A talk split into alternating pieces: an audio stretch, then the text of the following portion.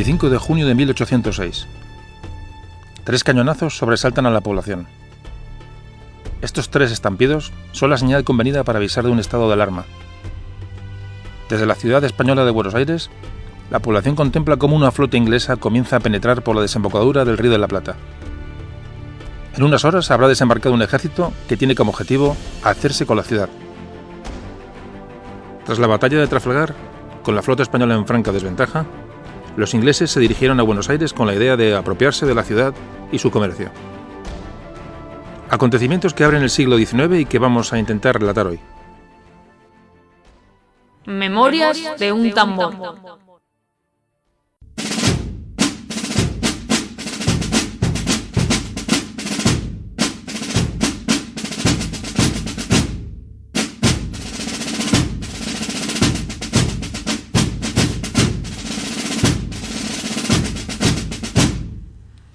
Hola, ¿qué tal? ¿Cómo estáis? Aquí estamos de nuevo, una vez más, para hablar de nuestra historia. Hoy toca hablar de los dos intentos eh, ingleses de apropiarse de la ciudad de Buenos Aires. Esto se produjo entre los años 1806 y 1807, con lo cual, eh, bueno, pues estamos entrando de lleno en el siglo XIX. Y como siempre, vamos a hacer una pequeña introducción, pues para ubicarnos en el entorno de la época, que es lo que realmente nos interesa. Bueno, estamos hablando de una transición entre el siglo XVIII y siglo XIX. Es un periodo que ya lo tocamos en el programa de, Alaska, de la, exploración de Alaska. Pero vamos a repetir un poco las, líneas generales para, recordar algunas cosas. El siglo XVIII y XIX, este periodo que supone un declive para España, un declive grave de su imperio y de su, de su potencial a nivel internacional. Venimos de un siglo XVIII en el que, bueno, que Europa estaba gobernada prácticamente en su totalidad por monarquías absolutas, por el antiguo régimen, en el siglo XVIII se desarrolló el movimiento llamado eh, de la Ilustración, un movimiento este de la Ilustración cuyas ideas, bueno, pues aportarán conocimiento y sobre todo inquietud por la, por la investigación, inquietud por, por, saber en toda Europa. Por este motivo se llamó el, siglo de las luces. Durante este periodo los países son conscientes de, bueno, de la interrelación que existe entre su nivel científico y el resto, es decir, su potencial militar, su capacidad industrial, es decir, la, investigación y el conocimiento va a ir íntimamente ligado a otros tipos de avances. A España esta ilustración no llegó absolutamente de lleno, ni mucho menos, ni hubo, ni hubo ese auge de burguesía que hubo en otros países de Europa. Estamos hablando de finales del 18, comienzos del 19. Ahí eh, hay que hablar que reinaba en España eh, Carlos IV. Carlos IV, rey Borbón. España estaba sacudida por una enorme crisis económica, una gran crisis de las, de las arcas de su hacienda, fundamentalmente causada bueno, pues por las continuas guerras en, las que España se vio inmersa durante, durante el siglo XVIII, la mayoría de ellas contra Inglaterra. Y además, como remate de esta situación mala, se produjo, como todos sabéis, en 1789, a finales del siglo XVIII, mm, la famosa Revolución Francesa. Esa revolución que nos amenazaba desde nuestro país del norte, esa Francia revolucionaria, que más tarde supondría que Napoleón Bonaparte, bueno, pues mm, puso sus ojos en España y, bueno, y pasó lo que pasó, como todos sabéis, y que algún día trataremos en algún, en algún programa.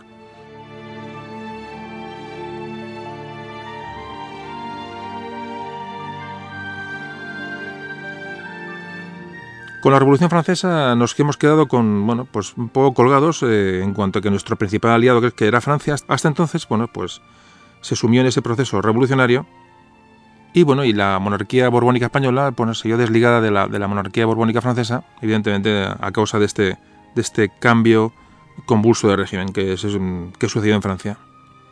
Decimos que Carlos IV reinó a final de siglo, entre los años 1788 y 1808, justamente los años que abarcan desde que se comienza la Revolución Francesa hasta que se produce la, la invasión napoleónica. Pues en estos momentos tan difíciles se le plantea a Carlos IV un conflicto. Eh, seguir buscando una alianza con Francia como hasta entonces, para seguir controlando al, a Inglaterra, que aparecía como un enemigo ya de unas proporciones bastante considerables, o podía unirse a las potencias europeas, incluida Inglaterra, pues para parar esa, ese movimiento revolucionario que podía pues, llegar a España y contagiar a la monarquía española. Comentábamos también que la, la posición de Carlos IV, aparte de no ser, no ser fácil, bueno, pues tampoco él era un, un rey que fueron el ideal para esta situación tan, tan compleja. Parece ser que era un rey falto de carácter y, y bueno, sin mucha capacidad de, esfuerzo, capacidad de trabajo.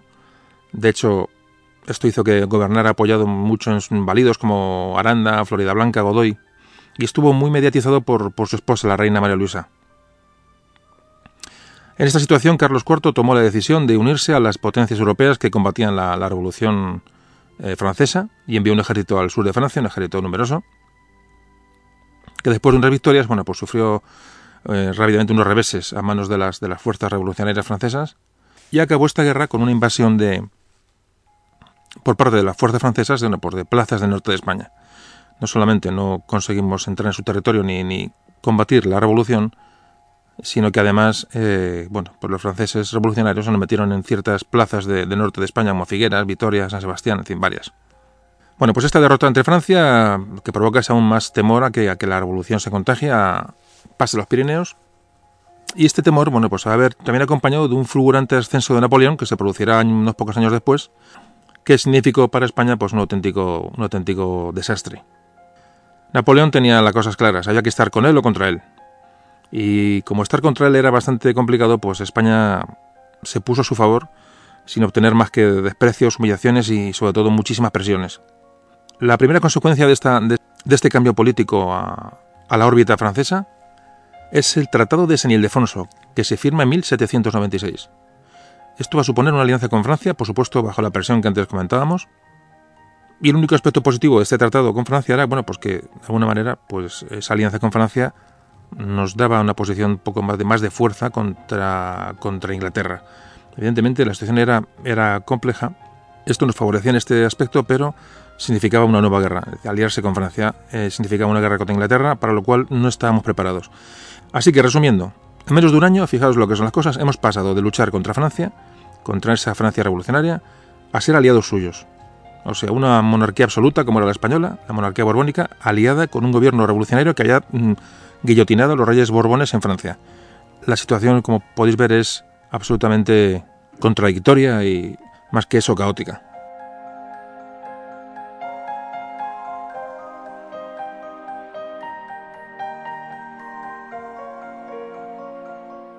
Bueno, pues ya estamos aliados con Francia sin muchas más opciones y comienza una guerra contra Inglaterra que comienza en 1796 y que va a durar hasta 1802, seis años de guerra. Ya nos metemos en el siglo XIX. Esta guerra va a suponer el agotamiento absoluto de nuestra flota y de nuestro tesoro. Si antes estábamos mal, ahora vamos a acabar mucho peor. Durante esta guerra va a tener lugar el golpe de Napoleón, que no es que se cayera de un caballo ni mucho menos, sino que dio el golpe de Estado que le bueno, que le dio todo el poder y le haría entrar en la historia con letras mayúsculas. Ahora la presión sobre España iba a ser absoluta. Hay que pensar que Napoleón odiaba a los Borbones. Hay que pensar que eso, que Napoleón es un producto, un producto revolucionario. Así que la situación es, de una auténtica presión que va a forzar a Carlos IV, fijaos, a atacar Portugal. Vamos a ir avanzando un poco rápido sobre estos hechos de estos, de estos años, pero porque el tema que nos ocupa viene después, pero es importante tenernos tener una idea clara de qué ocurrió y por qué ocurrió. Como decía, esta presión de Francia ejerce sobre España va a forzar a Carlos IV, a, España, a atacar a Portugal y acabar con la ayuda eh, que da Portugal a los, británicos. ¿Qué pasó en este momento? Bueno, pues que, que, Godoy, que era el hombre de confianza en este momento de Carlos IV, planificó una guerra corta, una guerra corta, una, guerra que fuera testimonial, una actuación mmm, con la cual intentaba contentar a, Portugal, a Inglaterra y a Francia. Una guerra que fuera suficiente para alejar a Portugal de la órbita inglesa, y de paso hacer olvidar a, Napoleón de la, idea de invadir Portugal. En España se sabía que, que, una entrada del ejército francés en la península podía ser eh, traer un riesgo de, ser también invadidos, que ocurriría por desgracia siete años después, en 1808. Entonces la idea es realizar un ataque controlado para no molestar mucho a los ingleses, eh, aliados de Portugal, con los que aún queda una posibilidad de negociar y no entrar en guerra. Fijaos la situación tan, tan, espantosa, ¿no? Así que Godoy mmm, se pone al mando de un ejército que en una ofensiva muy pequeña de menos de un mes, que se conoció como Guerra de las Naranjas, bueno, es un nombre que se le dio a modo de, chiste en, la, época a la guerra debido a que Godoy envió un ramo de naranjas portuguesas a, la reina María Luisa de Parma, lo que encima a, alimentó más el rumor de relaciones íntimas entre ellos. Así que bueno, el ejército español atacó las ciudades de frontera de Portugal sin molestar demasiado, entre comillas, y se conquistó Olivenza, que curiosamente, bueno, pues eh, ha continuado en poder de España hasta nuestros días. Es decir, la plaza de Olivenza, que era portuguesa, pues hoy es, hoy es española consecuencia de esta guerra de las naranjas, que os estamos contando. Bueno, esta miniguerra intentaba, como antes decía, contentar a, a las tres bandas, a Portugal, a Francia e Inglaterra, pero no sirvió para nada ni contentó a nadie. Fijaos, Portugal fue atacada y evidentemente subió su grado de, enemistad contra España.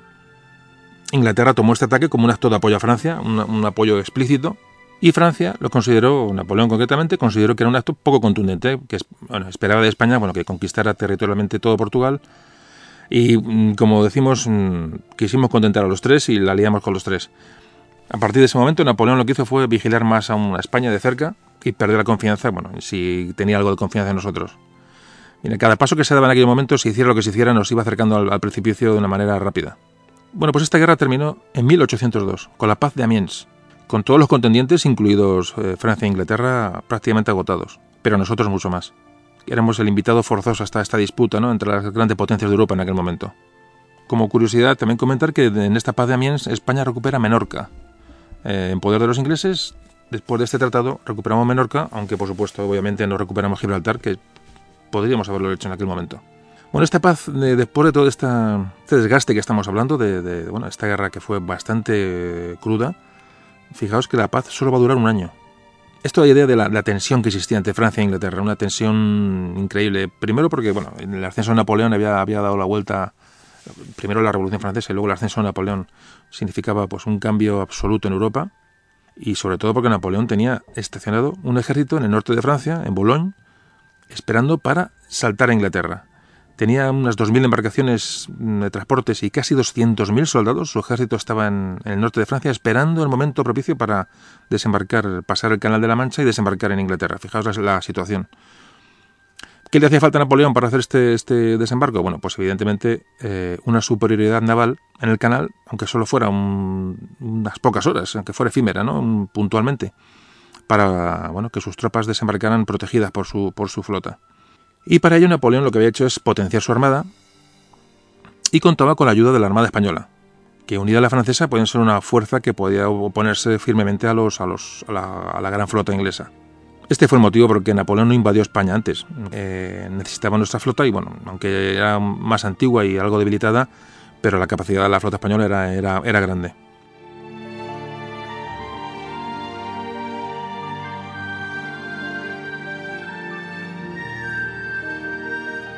Bueno, pues en medio de esta, tensión, ¿no? de, la, de, la, amenaza de, la amenaza de invasión de Napoleón, eh, comienza un nuevo conflicto. Apenas, ya digo, con un año de paz, se vuelve a declarar la guerra. Primero porque Napoleón estaba amenazando con, por desembarcar en Inglaterra y segundo porque Napoleón había decretado un embargo continental, es decir, un embargo comercial de todos los puertos del Atlántico Mediterráneo, de los que, controlaba, a Inglaterra. Este, este, esto ahogaba el comercio inglés absolutamente. Así que se crea una liga antifrancesa eh, que la forman Inglaterra, Rusia y Austria, y los ingleses empiezan a bloquear todos los puertos franceses en el, Mediterráneo. Bueno, pues comienza de nuevo la guerra, ¿y qué pasa con España? Una España absolutamente agotada y con un panorama extremo, ¿no? coincidiendo con, con, crisis económica, malos gobernantes. España estaba siendo más diezmada por una epidemia de fiebre amarilla en aquellas, en aquellas fechas. Se pasaba hambre en muchas zonas. La hacienda estaba en quiebra. El comercio con América estaba muy debilitado después de tanta guerra con Inglaterra. Muchas casas de comercio de Cádiz quebraron, cerraron. Eh, tampoco se querían imponer nuevos tributos al pueblo ni, subir los impuestos porque, bueno, después del ejemplo francés de revolución, pues, los gobernantes españoles tampoco se atrevían a, a subir los impuestos temiendo una, revuelta, ¿no? Así que, bueno, esta, esta forzada alianza con Francia nos abocaba a entrar en, esta guerra, ¿no? Que, que, comenzaba ahora mismo. ¿Qué hizo España en este momento? Pues se negó a participar en este nuevo conflicto. Estaba agotada, como decimos. España en un principio se negó a participar en este conflicto, como decimos que estaba, estaba agotada. Pero el pequeño emperador dijo que no. Nuestro amigo Napoleón Bonaparte dijo que de sonada que había unos pactos de alianza y que, bueno, y de hecho nos llegó a amenazar con la invasión. Eh, estábamos amenazados constantemente, y como vemos no era un farol porque nos, nos ocurrió, como antes comentábamos, unos años después. En último esfuerzo España pidió la neutralidad a Francia, y se la pidió a cambio del pago de una renta millonaria, es decir, pagábamos a Francia un dinero a cambio de no entrar en la guerra. Napoleón, que nos miraba de reojo, sobre todo nuestra flota, pensando en la, futura invasión de Inglaterra, bueno, pues deshojaba la margarita, timbado o no timbado, y bueno, parece que le pilló aquello bien y accedió al pago, al recibir el pago de esa renta de 6 millones de reales mensuales. Que, bueno, lo único que hizo fue empobrecernos todavía más y condenarnos todavía más. Bueno, ¿y qué dijo Inglaterra de todo esto? Eh, buitre que esperaba lanzarse sobre nuestros despojos para, poner sus garras en el famoso comercio americano que les, obsesionaba. Pues Inglaterra dijo que sabían el, que, bueno, que se estaba pagando esta renta a Francia y que ella nos convertía en aliados de facto de Napoleón. Hombre, los ingleses eran lo que eran, pero hombre, en este punto llevan su parte de razón. ¿Y qué hicieron? Pues en vez de declarar la guerra oficialmente, que es lo que les hubiera honrado, utilizaron de nuevo su plan de, bueno, su plan B, que es atacar intereses españoles sin declarar la guerra, eh, con la provocación de por medio de una forma unilateral. En esta época hay registrados al menos, al menos siete ataques a barcos españoles en diferentes, eh, en diferentes lugares, todos sin declaración previa de guerra. Y España aguantó, y aguantó y aguantó porque materialmente no podía afrontar ese nuevo conflicto. Incluso los ingleses llegaron a ordenar la detención de buques españoles con caudales que viniesen de América. Esto precipitó los acontecimientos porque el día 5 de octubre de 1804, cerca del Cabo de Santa María, en la costa portuguesa, pues llegaba una pequeña flota de fragatas españolas que traían caudales y pasajeros civiles desde América, y sin mediar palabra fue atacada por una flota inglesa la famosa fragata Mercedes, habéis oído hablar de ella. Una fragata que estalló nada más comenzar la batalla y murieron muchos civiles. La flota española en franca inferioridad mm, se rindió y las otras tres fragatas que acompañaban a la Mercedes fueron conducidas a, Inglaterra, donde ahí fueron robados los, bueno, los caudales que llevaban los, estos, estos barcos. En esta acción murieron 270 personas entre civiles y militares, de una manera absolutamente vergonzosa. Esta es la famosa fragata Mercedes del caso de este que estuvo en boga hace, un tiempo, de la empresa tesoros Odyssey. Bueno, pues esta es la famosa fragata que después de muchas idas y venidas, al final España recuperó el tesoro que, llevaba. Es un tema que también, cuando hablemos de Trafalgar, bueno, podemos tocar un poquito más, más en profundidad.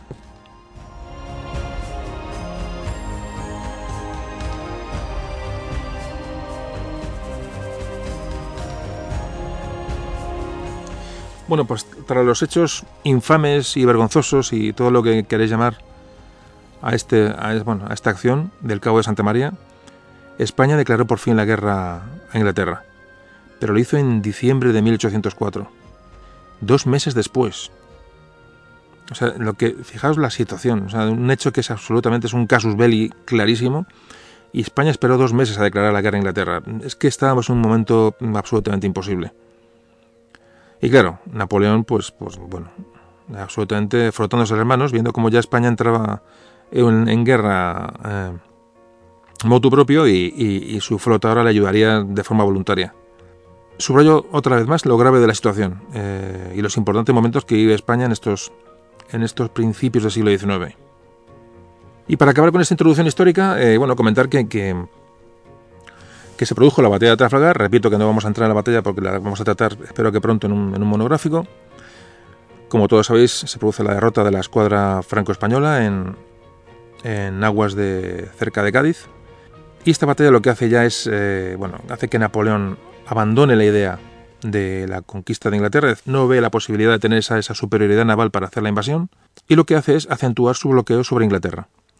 Y para ello lo que hace es, bueno, pues dirigirse a acabar con los enemigos continentales. Es decir, eh, en ese mismo año que estamos hablando, en 1805, el año de Trafalgar, se produce la batalla de Austerlitz, en la cual Napoleón pues derrota a, una coalición de austríacos y rusos.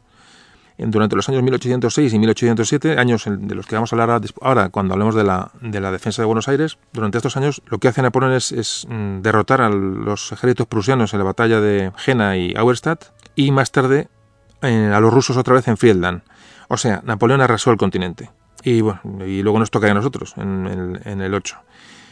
Pero de momento Napoleón lo que hizo fue asegurarse las plazas continentales, los puertos continentales, para acentuar el bloqueo contra Inglaterra. Con lo cual, aquí dejamos la introducción histórica de la situación, en, sobre todo en España, y como digo, prometemos eh, bueno, meternos a un día con la guerra de independencia porque hay muchos capítulos y, bueno, con, el tiempo iremos tocando y eh, tocando más temas que van a más, según vamos hablando, van, apareciendo y son, son temas súper interesantes y que no podemos dejar en, el tintero. Así que bueno, nos vamos a Buenos Aires en 1806. Pues sí, vamos a hablar de, la, de dos, eh, dos ataques a Buenos Aires que se produjeron en el año 1806 y 1807. Primero vamos a hablar un poco de la historia de, bueno, de Buenos Aires, porque al fin y al cabo es una ciudad, de, una ciudad española Eh, una ciudad que bueno, lo que es el estuario del río, lo que hoy es el río de la Plata, lo descubrió Juan Díaz de Solís. Creo que esto lo comentamos en el episodio de Magallanes. Esto ocurrió en 1515. En España se conoció aquel, aquella salida fluvial, aquella, desembocadura como el río de Solís. Bueno, el Solís eh, allí, bueno, mm, parece ser que, bueno, que desembarcó a hacer unas, unas exploraciones y los indios de, allí, de, aquella zona, pues parece ser que eran, que eran caníbales. Imaginaos lo que pasó con, con, el pobre Día de Solís. Murió allí, murió en la desembocadura del río de la Plata. Bueno, eh, aquello sirvió como referencia, como, os acordáis que en Magallanes pasó por allí, buscando el famoso estrecho de Magallanes, llegó hasta el, río, hasta el río de la Plata, pero años más tarde, en 1536, hubo un fallido intento de, bueno, de, de, hacer un, un establecimiento eh, allí, en la zona del río de la Plata. Esto lo intentó Pedro de Mendoza pero las tribus del lugar no le dejaron prácticamente, bueno, estuvo un tiempo y al final tuvieron que salir de allí como pudieron con los, con los supervivientes y eh, cogieron el río, el río de la Plata aguas arriba y llegaron hasta la ciudad de Nuestra Señora de la Asunción, a orillas del río Paraguay, que es la capital de Paraguay, Asunción. Ahí establecieron un fuerte y, bueno, y se establecieron durante, durante, durante bastantes años. Precisamente desde esa, ciudad de Asunción partiría una expedición eh, que la comandaba Juan de Garay, que es esta sí fundaría la ciudad de Buenos Aires. Garay dio a esta ciudad, eh, una vez que ya se estableció allí, le dio el nombre de Ciudad de la Santísima Trinidad en el puerto de Santa María de Buenos Aires. Así bautizó aquel asentamiento Garay. Bueno, pues aquella zona era, era evidentemente, estratégicamente era muy importante. Empezaron a, canalizarse por aquel río eh, que se llamó de la Plata, por la cantidad de oro y plata que, transitaba por allí para cargarla y dirigirla hacia, hacia España y fue una zona estratégicamente importante, fijaos, hasta el punto que Portugal, desde sus posesiones en Brasil, pues quiso, bueno, evidentemente, tomar parte en, aquella, en aquellas explotaciones ¿no? de, plata y oro que se producían en el Alto Perú. Entonces fundan, justamente enfrente de Buenos Aires, fundan la colonia, colonia del Sacramento en 1680. Fijaos que, mm, bueno, ¿por qué funda mm, Portugal una colonia enfrente de, los, de la, colonia española? Si aquello era español. ¿Os acordáis del Tratado de Tordesillas, del que hablamos también en varios en anteriores programas? Bueno, pues justamente el meridiano de Tordesillas justamente eh, pasaba por allí. Es decir, los portugueses tenían derecho, en teoría, a, establecer una colonia en esa parte del Río de la Plata. Ese, meridiano de Tordesillas que, que, justamente coge pues parte de lo que es la desembocadura del Río de la Plata. Y bueno, y evidentemente pues intentaron establecerse allí para, bueno, pues para hacer sus, sus intentos ¿no? de, de, conseguir algo en la, en la, zona. El Río de la Plata, de luego, adquirió una enorme importancia estratégica ya, ya en ese momento.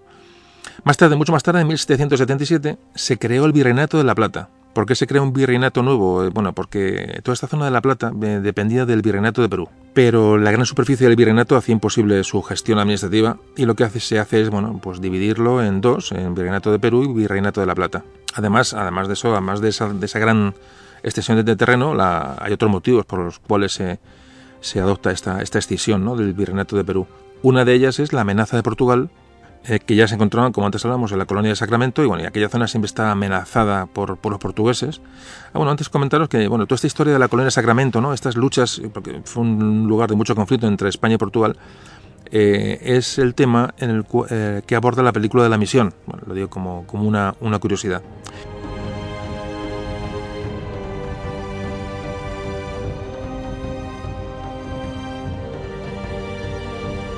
Bueno, no nos perdemos y seguimos hablando del tema. Em, eh, eh, Buenos Aires adquiere una importancia a gran nivel como ciudad comercial.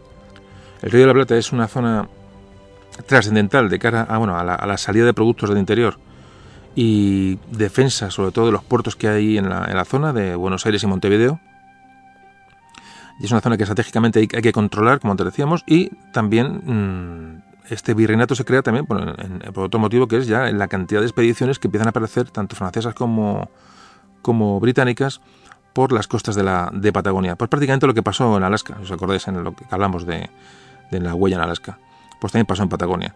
Es decir, el comercio, las, las expediciones empezaban a aparecer por todos los sitios y antes de que nos quitaran territorio en el sur de, en el sur de América, bueno, pues eh, se intentó de alguna manera fortalecer aquella zona con un nuevo virreinato que, como os digo, se llamó Virreinato de la Plata. Pues ya nos vamos acercando al conflicto que, nos lleva a estos ataques ingleses a, Buenos Aires. Por partida un lugar Vamos a hablar de que en la guerra, en la guerra de independencia de los Estados Unidos, en la cual Gran Bretaña perdió sus colonias allí, en Norteamérica, bueno, esto tuvo un gran impacto en Gran Bretaña, sobre todo, bueno, se quedó sin comerciar con, con en un principio, eh, se quedó sin comercio con, eh, con, Norteamérica. Inglaterra había ganado Trafalgar y estaba en plena revolución industrial.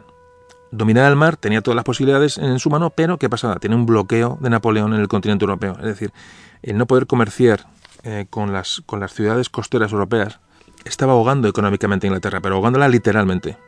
Napoleón lo que planificó fue una estrategia de bueno, desarrollar su economía en base al continente. Él lo hizo bien. Pero Gran Bretaña ahora tiene que cambiar sus clientes de Europa, pues con, mm, ¿por quién los iba a cambiar? Pues por las posesiones de ultramar que tenían Francia, España y también Holanda.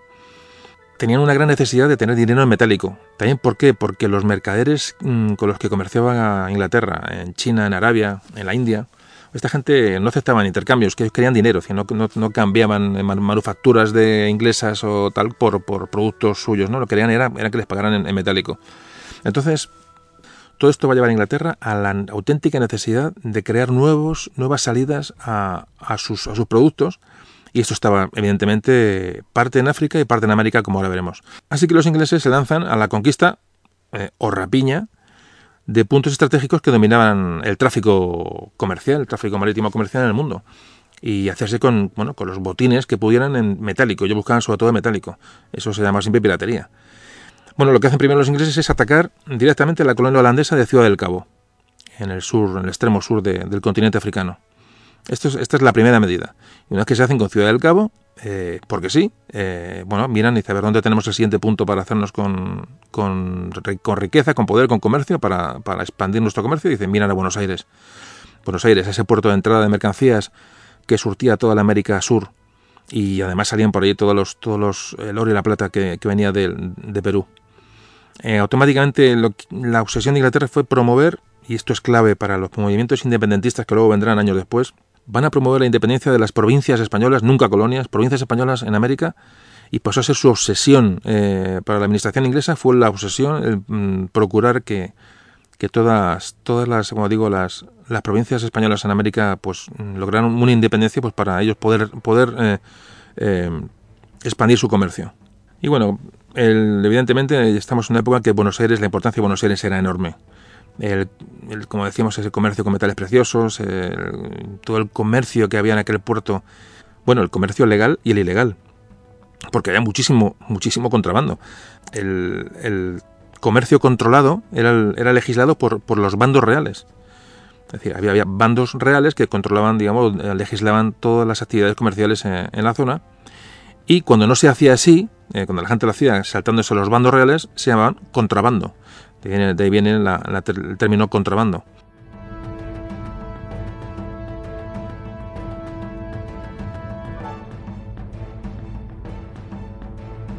En 1789, mm, España e Inglaterra mm, estuvieron a punto de estar en guerra. Eh, si os acordáis por el incidente de, Nutka, de, nuestro, amigo Martínez, eh, que, narrábamos en el episodio de Alaska. Inglaterra estaba deseando aprovechar la ocasión para invadir ciudades importantes y aquella guerra le puede dar, le puede dar el pretexto, evidentemente. Eh, ellos pensaban que, los pueblos de las, ciudades españolas en, América les iban a recibir como, como libertadores, como liberadores. Eh, además querían, tener la intención de, tomar el istmo, de Panamá y construir ahí un canal. Es decir, mm, las ideas de los ingleses eran ya muy claras sobre, sobre nuestras posesiones, solo que aquella, bueno, aquellas intenciones se vieron abortadas porque se firmó la Convención de Nootka, que, bueno, que, evitó aquella guerra que, como vimos en el capítulo de Alaska, pues estuvo a punto de, de producirse. Esto ocurrió en 1790. Cuando Buenos Aires adquiere la importancia absoluta es cuando, cuando Carlos IV eh, acuciado por las, por las deudas y por los problemas económicos, autoriza el comercio con países neutrales en Buenos Aires. ¿Qué ocurre? Que ya Buenos Aires se hace un centro, un centro internacional. Es decir, en Buenos Aires ya no solamente eh, se producen salida y entrada de productos españoles, sino que se abre a, a, otros países, como por ejemplo Estados Unidos.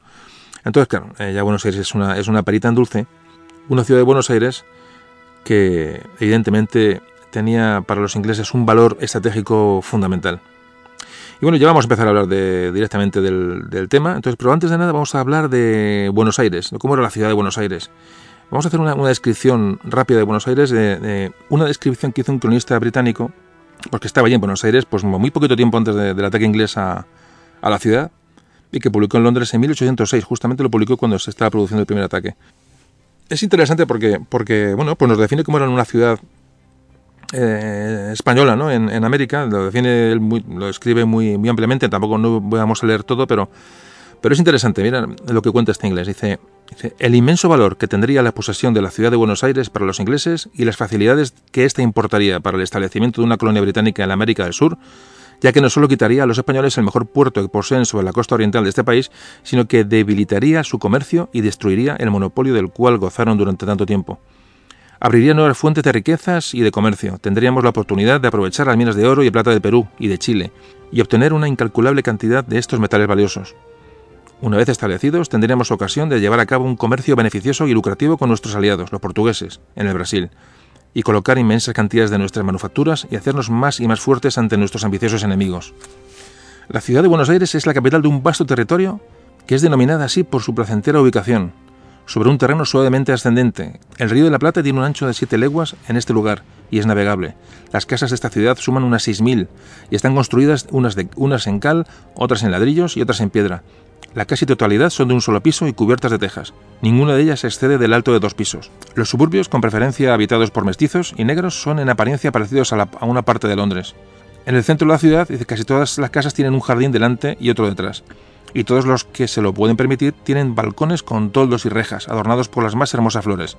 Allí se sientan las familias durante la mayor parte del día y aún, de la noche, cuando no salen a hacer visitas, tomar café o chocolate o tañer sus guitarras.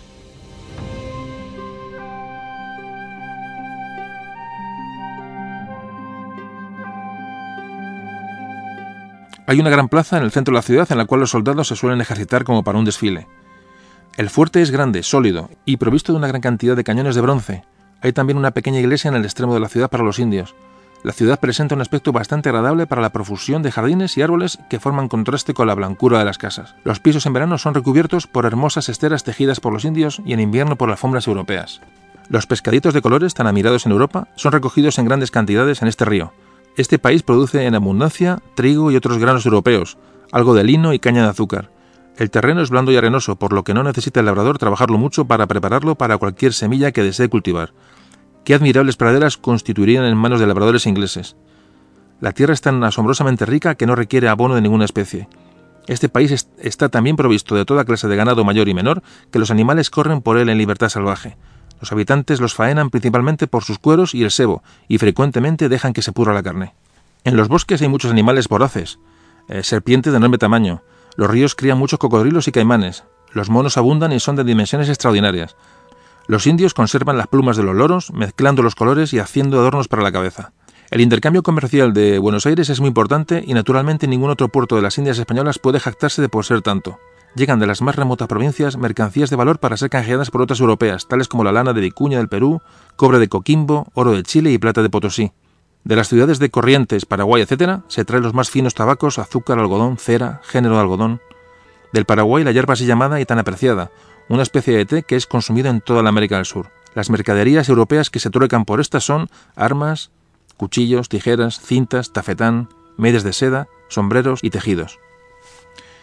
Bueno, pues esta es la descripción que hace este inglés de la, de la ciudad de Buenos Aires, que es, me parece muy interesante para saber bueno, cómo se vivía entonces. Hay que pensar, no sé si lo he dicho antes, que Buenos Aires tenía unos 45.000 habitantes eh, en este momento que, nos ocupa, a principios del siglo XIX. Y es un, bueno, pues un centro comercial, como decimos, internacional, y evidentemente van a ir a por ellos. Bueno, pues llegamos al primer ataque a Buenos Aires, lo que se llamó la primera defensa de Buenos Aires. El ejército español que había allí eh, para recibir al ejército inglés que ya se dirigía desde, Ciudad del Cabo a, atacar Buenos Aires, bueno, era un ejército pues realmente poco adiestrado. Poco adiestrado porque además tenía muy poquitos medios. Si en la península estábamos mal, imaginaos en las provincias de, ultramar, pues bueno, no había medios, eran ciudades que realmente no estaban acostumbradas a, bueno, a, combates, a guerras, eran ejércitos un poco, digo, poco adiestrados y un poco dormidos. Buena parte de ellos nutridos con, bueno, con milicias, en fin, eh, no era, digamos, el ejército óptimo para, para, un ataque a gran escala, ¿no? Como, que en principio nadie esperaba. Eh, aunque ya sabían que después de, Trafalgar esto, esto podía ocurrir. De hecho, De hecho, los españoles en, Buenos Aires enseguida empiezan a reforzar las defensas en Buenos Aires y Montevideo porque tras, tras, Trafalgar, pues se imaginaban que esto, algo de esto puede ocurrir. No les pilló de, sorpresa, pero el ejército pues tampoco era una, maravilla. Entre, bueno, unas unidades para verlas. El tema de la, historia militar, bueno, es interesante y me gusta mucho, pero si nos metemos en la historia militar, como siempre digo, eh, metiéndonos con la historia general, pues eh, puede ser el, muy larguísimo en la grabación, entonces tampoco, tampoco os quiero aburrir. Si yo te comentaros que, bueno, algunas unidades que había en, en Buenos Aires españolas eran, pues, el Regimiento de Infantería de Buenos Aires, el Regimiento de Dragones de Buenos Aires, la Asamblea de Infantería, la Asamblea de Caballería, el Cuerpo de Blandengues de Fronteras, un nombre curioso que era, bueno, era, caballería para vigilar las fronteras interiores ¿no? del, virreinato, sobre todo ante ataques de, indígenas. Hay que pensar que hubo movimientos importantes y hubo revueltas importantes de indígenas eh, años antes. Había un cuerpo de artillería de Buenos Aires y luego había milicias provinciales de Buenos Aires, de Montevideo, de Maldonado, de Colonia, de Mendoza, de Potosí, de Paraguay, hay un cuerpo de ingenieros, hay otros, varios cuerpos de, milicias llamadas eh, milicias disciplinadas de la infantería, que, más, que eran más voluntarios de, Buenos Aires, de, Montevideo también, de Santa Cruz de la Sierra. Es decir, bueno, de caballería, pues también había un regimiento llamado Regimiento de Buenos Aires, un regimiento de Montevideo, otro regimiento de Córdoba, de la Colonia, de Maldonado. Bueno, había escuadrones, eh, digamos, independientes de, bueno, de muchas, muchas ciudades, de Mendoza, de San Miguel de Tucumán, de Santa Fe, de Cochabamba. Es decir, unidades, unidades que estaban creadas mm, bueno, para un evento, pero que no estaban realmente instruidas. Eso, es una, eso estuvo claro, sobre todo durante el primer ataque. Esta gente no estaba para nada preparada para un, para un combate contra, contra un ejército bien, bien organizado. Digamos que era muy difícil llevar tropas desde la península hasta allí, y el ejército que había en Buenos Aires, aunque no era, no era pequeño, era, era, era numeroso, pero vamos a decir que era un ejército bastante, bastante inactivo. Y el ejército inglés que se dirigía hacia allá, pues el ejército no era muy numeroso, eran unos 2.000 hombres, que como digo, viajaban desde Ciudad del Cabo al mando del almirante, la flota era al mando del almirante Popham y el ejército era mandado por el general Beresford.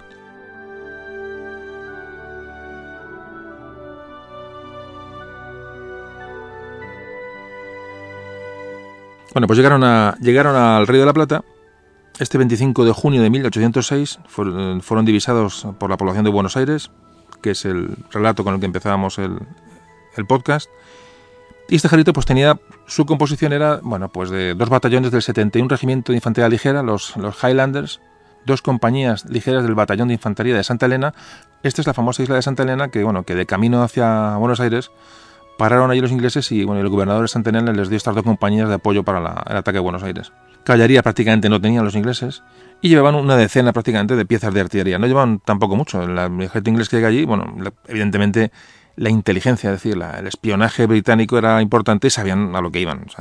Mm, sabían que con esto podían, les podía bastar, de hecho, de hecho les bastó para entrar en Buenos Aires y, bueno, y tomar la ciudad. Eh, máxime cuando los ingleses pensaban y estaban tan absolutamente convencidos que iban a llegar que les iban a, vamos a esperar como si fueran, bueno, que les iban a liberar, ¿no? Del yugo, del yugo español, ¿no? Del yugo de la monarquía española. Eh, un poco a similitud de lo que pasó en su, en su América del Norte, pero de luego estaban bastante equivocados. Y antes de empezar la narración un poco de los de, bueno de cómo se sucedieron las, las, eh, las operaciones, es importante ver em, bueno que os hagáis una idea, si no tenéis un mapa a mano, eh, pues que muchos no, no, lo podéis tener, no lo podéis ver, hagáis una idea de cómo era, cómo era el Río de la Plata. Es decir, fijaos que según vemos, si nos ponemos de frente mirando a la desembocadura del río, es decir, desde el mar hacia la, desembocadura, lo que es la parte ancha de la desembocadura tiene mm, casi 250 kilómetros. Ojo de lo que estamos hablando. Entre, entonces, repito, según miramos hacia el río desde el mar, tendríamos a la derecha Montevideo, en la margen derecha Montevideo y en la margen izquierda Buenos Aires pero entre Buenos Aires y Montevideo en línea recta habrá, calculo, 160, 180 kilómetros más o menos, imagino. O sea, vamos, estamos hablando de dos ciudades que están enfrentadas uno a un lado y otro a otro, pero están muy lejos. Es decir, el, apoyo, porque eso es importante para ver lo que vamos a hablar ahora, el apoyo de una a otra es complicado porque la distancia es grande. Repito, si podéis echar un vistazo a un, plano, aunque muchos de lo sabréis, pero para ubicar eh, Buenos Aires y Montevideo. Bueno, pues llegan los ingleses y, bueno, los españoles evidentemente han hecho operaciones de de defensa, pero muchos se habían, quedado en Montevideo, porque Montevideo era un puerto que por su profundidad mm, admitía buques de guerra. Entonces los españoles sí que pensaban que Montevideo podía ser atacada antes que, Buenos Aires, pero los ingleses directamente desembarcaron en Quilmes. Quilmes es, bueno, es una localidad que está un poquito al sur de, Buenos Aires, en la, en la, en la margen del, del, Río de la Plata. Avanzaron hacia, hacia Buenos Aires y una pequeña resistencia española, muy pequeña, les hizo frente en el puente de Galvez. Pero prácticamente nada. Sobre este tema hay mucho hablado, mucho hablado porque depende de lo que uno lea, lo que uno mire, mm, hay muchas versiones sobre, sobre estos hechos de Buenos Aires muchos con, no sé, con mucho interés en ensalzar ciertas cosas, bueno, es igual. Yo creo que cada uno también busque, creo que se pretende un poquito hablar de historia y bueno, y abrir un poquito una abrir ventanas, ¿no? Para, bueno, quien quiera luego investigar, pues que lo, que lo investigue y lea porque merece la pena.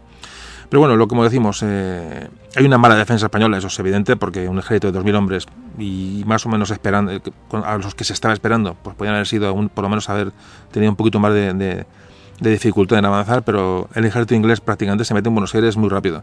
Eh, aquí se acusa al Real Virrey, el virrey el famoso Sobremonte, se ha cargado mucho sobre él, se le ha acusado de cobarde, que no defendió Buenos Aires como, como hubiera debido. Enseguida se rindió a, los, a los ingleses, al ejército inglés. Y luego este, el virrey se retiró a Córdoba con el supuesto pretexto de reorganizar la reconquista de Buenos Aires desde allí. Pero se fue muy lejos, la verdad que se fue muy lejos para reorganizar nada.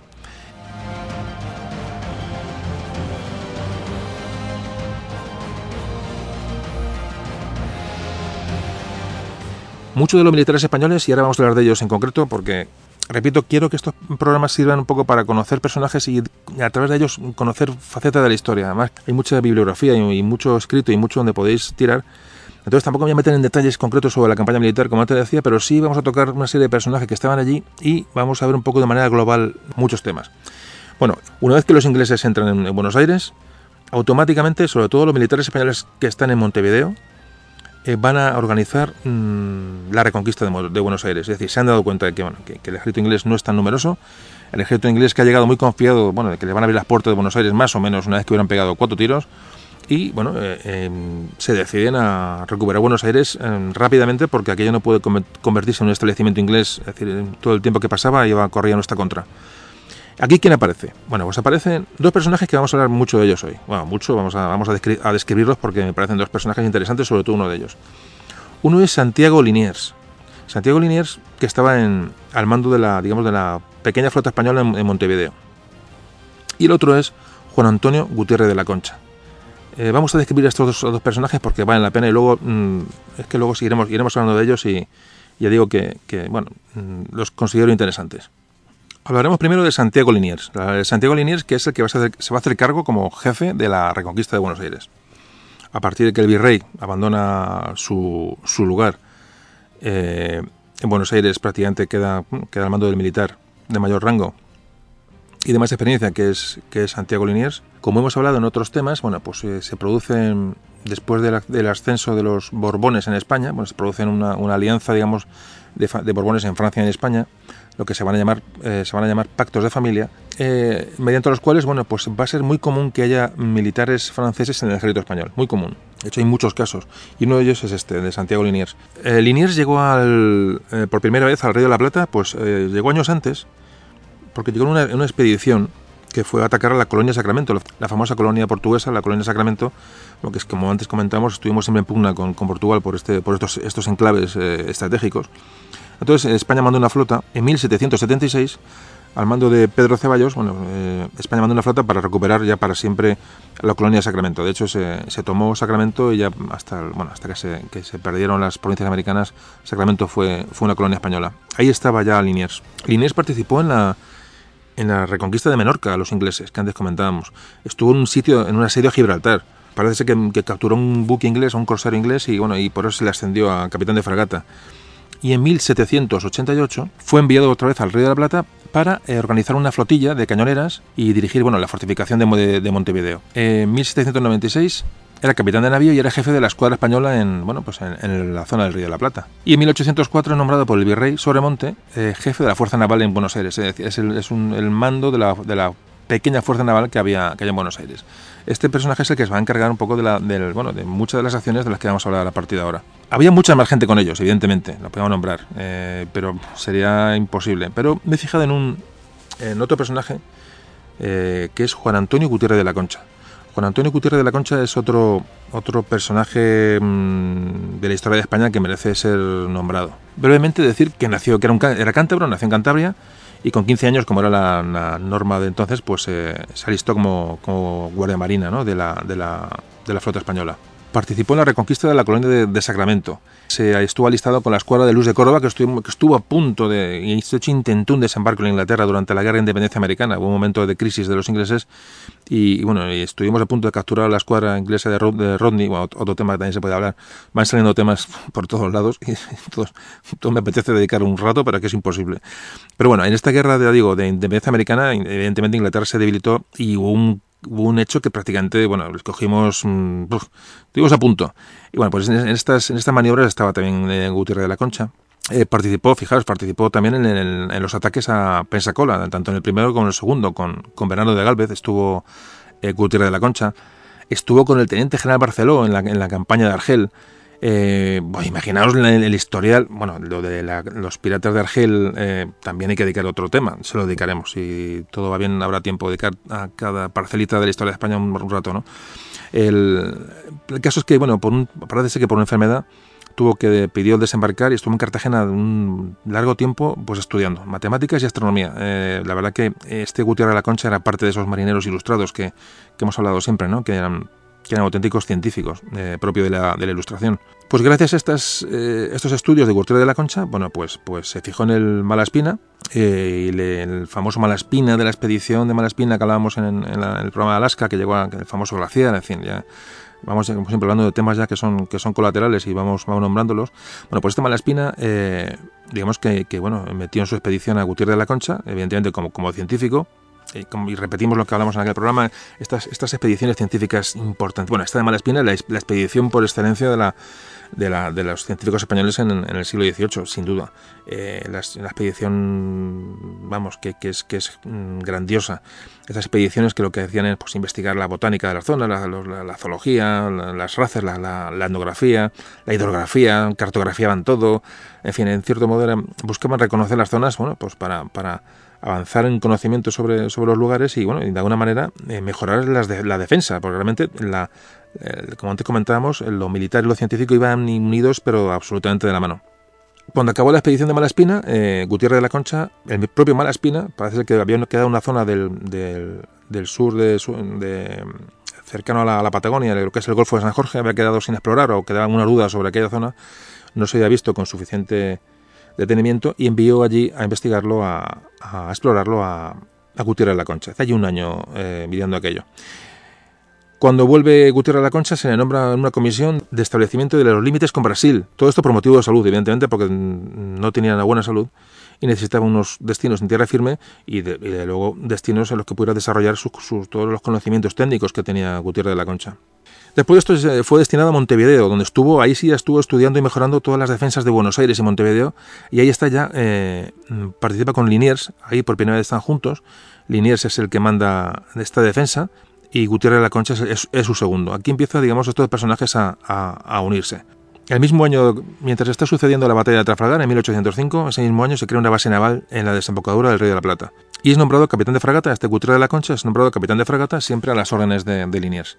Es decir, ya se está, se está empezando a reforzar el Río de la Plata porque, como veis, eh, mm, se intuye que puede haber un, que puede haber, eh, un intento inglés por apoderarse de, la zona. Bueno, pues hemos descrito estos dos personajes, nos hemos, ido un poquito del tema porque son dos personajes que van a, digamos, a liderar la reconquista de Buenos Aires. Por eso nos hemos detenido en estos dos personajes y luego hablaremos de ellos más, más tarde. Por eso hemos hecho este pequeño inciso para reconocerlos eh, a los dos y saber de quién estamos hablando. Bueno, como decimos, el virrey se ha ido hacia, hacia el interior para organizar la reconquista, decía él. En Buenos Aires están los ingleses. Eh, enseguida la población se da cuenta que aquellos vienen a quedarse, que eso de que les van a dar libertad de eso nada, que bueno, evidentemente enseguida se le ven las intenciones y automáticamente empiezan los movimientos tanto en Buenos Aires como en Montevideo. Montevideo estaba libre, como todos recordáis, eh, para intentar recuperar Buenos Aires. ¿Qué hace el virrey, que está en Córdoba? Dice que se ordena Manda un mensajero y dice que se le envíen hombres desde, Montevideo y pertrechos para organizar desde Córdoba el contraataque. Imaginaos cuál era el prestigio de este, de este virrey, que se reúne el Consejo de Montevideo, entre ellos Liniers y de, de la Concha, y acuerdan no hacerlo y dirigir ellos mismos el contraataque. Claro, esto es un dato. Esta desobediencia hacia el virrey, evidentemente es, es, muy, muy significativa, sobre todo en aquella época. Es decir, la poca confianza de esta gente en el virrey era, era, enorme. Además, es un paso importante el que dan esta gente de, negarle la ayuda. Y de hecho lo hacen. Por eso, bueno, esto nos invita, nos hace pensar que evidentemente el virrey pues era, pues era un poquito, un poquito tuercebotas, por dejarlo, por dejarlo una manera, decirlo de una manera suave. Bueno, pues se organiza desde Buenos Aires, eh, parece que Liniers pide permiso al gobernador inglés para visitar Buenos Aires y con esa excusa pues investiga un poco aquello, lo explora, se da cuenta de cómo son las defensas de Buenos Aires, cuál es la ubicación de las tropas inglesas en la, ciudad. Claro, los ingleses tampoco esperan que haya una reacción eh, de los españoles realmente. Entonces, bueno, vuelve a Montevideo y junto con, con otros hombres, como digo, no solamente son ellos dos, pero junto con Gutiérrez de la Concha, lo que hacen es organizar una, una pequeña flotilla y aprovechan una tormenta en, el, en la desembocadura del, del, río de la Plata para cruzar el, para cruzar el río. Claro, para esto hace falta una gran pericia. Eh, eh, antes decíamos, imaginaos que el río de la Plata es prácticamente es, un mar, ¿no? Entonces, bueno, aprovechan una, una, tormenta para que los ingleses no, no los sorprendan y cruzan de noche el río de la Plata. Desembarcan al otro lado, cerca de un poquito al norte de, Buenos, eh, de Buenos Aires, y forman cuatro columnas. Liniers ordena cuatro columnas, una la mandará el propio Liniers, otra Gutiérrez de la Concha, otro el capitán Martínez y otro el coronel Antonio Pinedo. Estas cuatro columnas pues iban, bueno, evidentemente ya sabían cada una por dónde tenía que ir, el plan estaba preconcebido mm, muy antemano y muy estudiado por Liniers y eh, van a confluir todas en un mismo lugar donde van a ir arreconando los ingleses en el centro de la ciudad. Hay un fuerte combate de que se produce en, la Plaza del Retiro, porque parece ser que estaba el depósito de artillería y entonces, eh, bueno, lograr ese punto era, era, era, crucial. Y ahí es donde Gutiérrez de la Concha parece ser que toma, que toma esa plaza con bastantes bajas de un lado y otro. Bueno, pues los ingleses van, van retrocediendo hacia la zona de la, de la catedral, van siendo desalojados de, de, todo el centro de la ciudad. Antes se empuja de esas cuatro columnas, eh, eh, que cada vez se les suma más mm, gente civil que sabían del, del, del ataque. la bueno, es importantísima la, la la participación de, la, de la, ciudadanía de, Buenos Aires. De hecho, mmm, Gutiérrez de la Concha, cuando avanza con la artillería que logra capturar en la en el lugar en que hemos hablado antes, lo que hace es, no, no, llevaba caballos, no tenían, no tenían eh, eh, ganado para tirar de, los, de las piezas de artillería y todo como le ayudan a empujar las piezas toda la, toda la población ¿no? que, que, acude en su ayuda. Eh, los ingleses retroceden hacia el fuerte, donde automáticamente, prácticamente en tras una hora de, de, de, de disparos, y hay un pequeño asedio, pues piden la rendición porque no tienen ninguna opción. Y la bandera inglesa es arriada del fuerte y se hizo la bandera española, bueno, ante el alborozo de la población de bonaerense.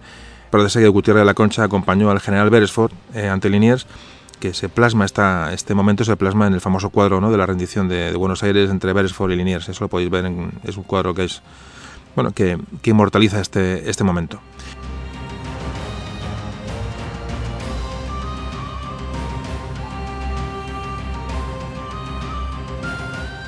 Y aquí, digamos, eh, de una manera breve, que como lo hemos contado, finaliza la, reconquista de Buenos Aires. Buenos Aires ha sido recuperada por, los españoles y los ingleses han sido, han sido capturados. Ahora se va a producir pues, un periodo de, eh, bueno, intermedio porque evidentemente la flota inglesa permanece bloqueando la salida del río de la Plata, la, desembocadura, no se han ido de allí. Y bueno, se sabe que van a pedir refuerzos porque Buenos Aires es el objetivo. Mm, repito, Trafalgar ha ocurrido, la flota española en el Atlántico prácticamente no tiene ninguna posibilidad de llegar. De hecho, a Buenos Aires llegan llegan eh, barcos con cuentagotas que han logrado eludir los, los bueno, la, la, vigilancia británica en, cuando se llegaba a, a Buenos Aires y prácticamente la, la, la, información es nula y la entrada de, como digo, de, de buques es, es, cero. Y la esperanza de ayuda es cero, evidentemente. Los españoles saben que van a tenerse que defender ante el siguiente ataque, que saben que se va a producir, puesto que la flota se ha quedado allí.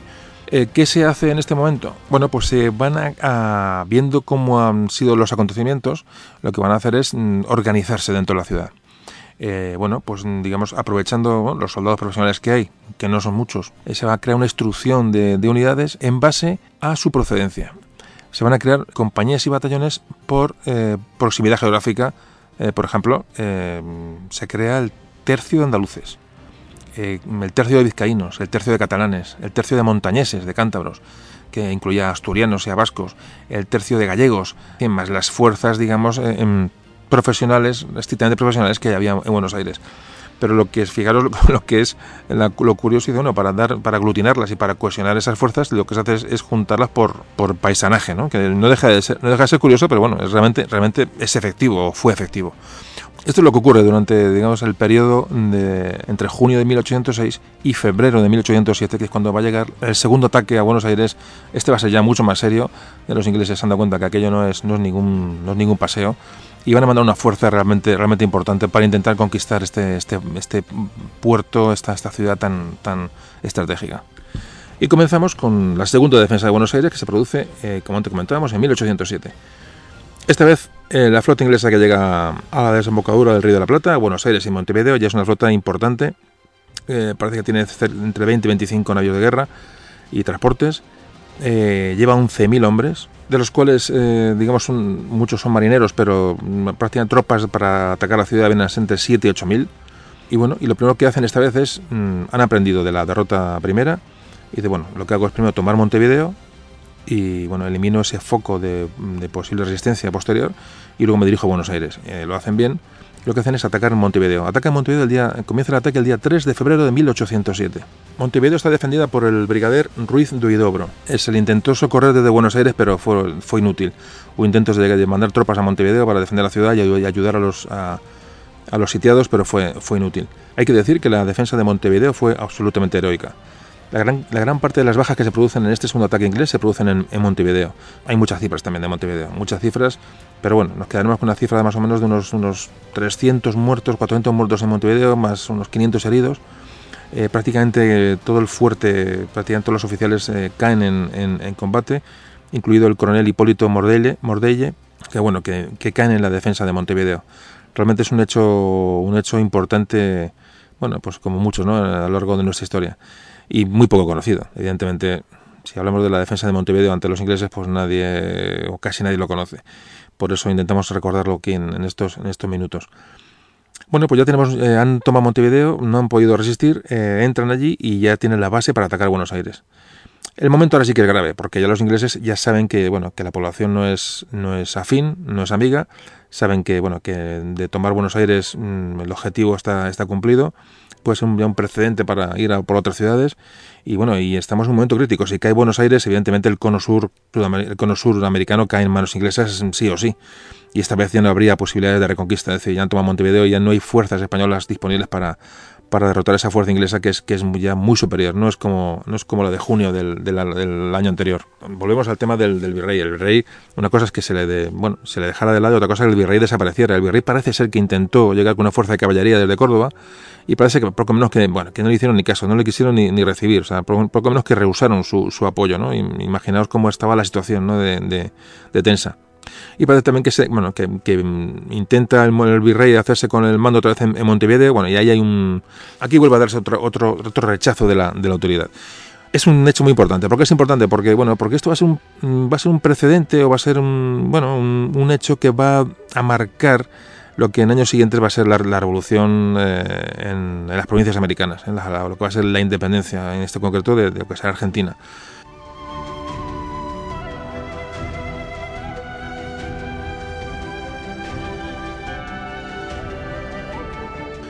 Eh, esta, esta, desobediencia al virrey, evidentemente, marca el camino a mucha gente. Es decir, bueno, vale, mm, es un virrey, pero se le puede, se le puede desobedecer.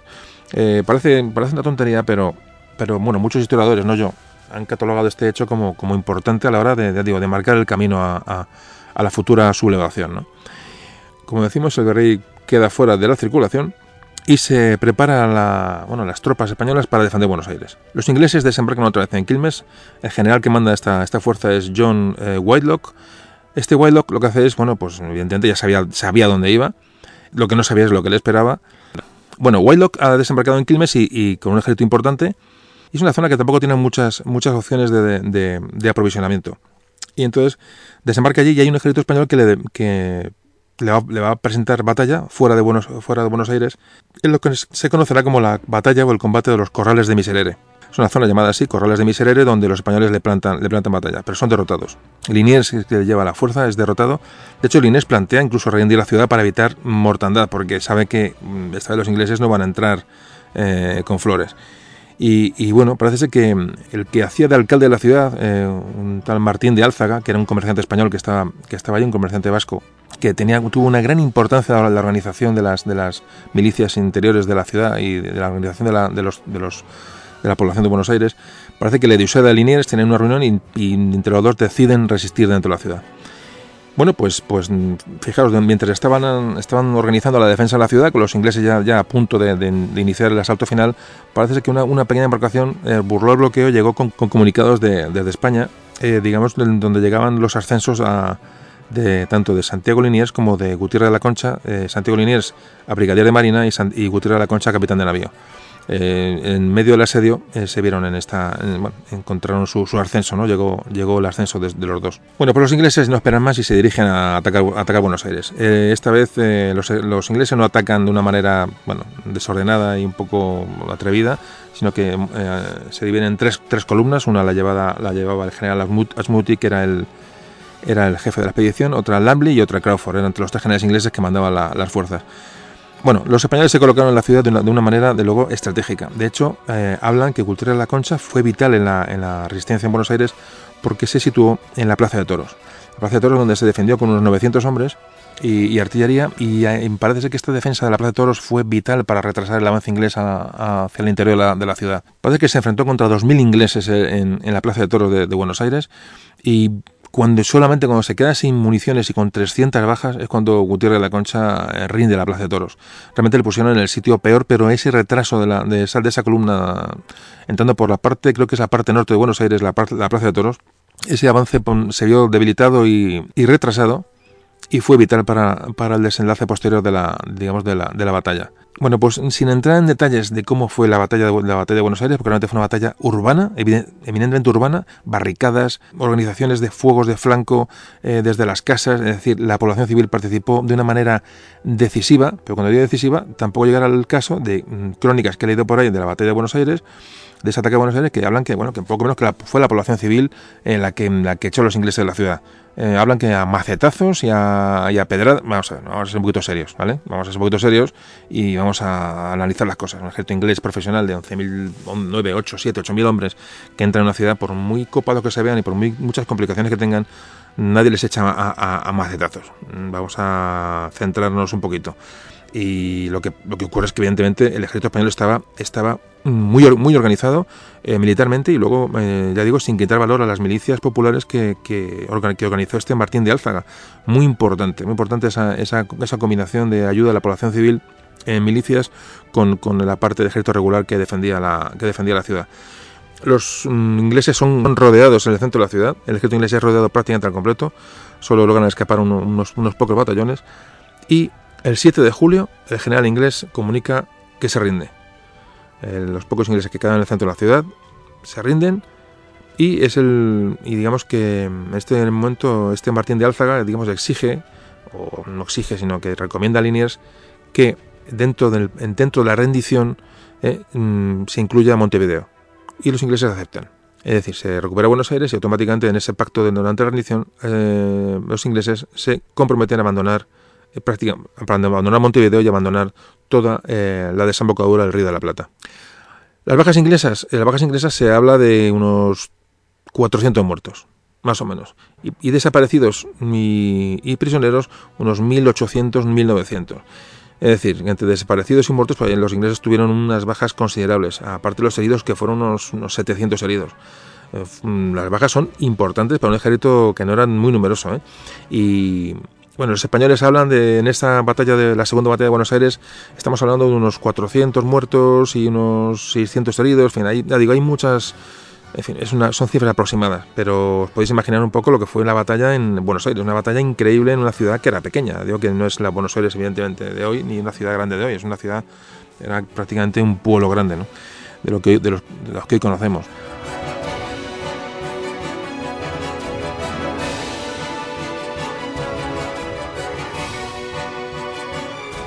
Eh, muy importante el hecho, evitamos que los ingleses entraran, evitamos que los ingleses se quedaran con Buenos Aires, aunque luego, como veremos ahora, pues la, alegría duró, duró relativamente poco.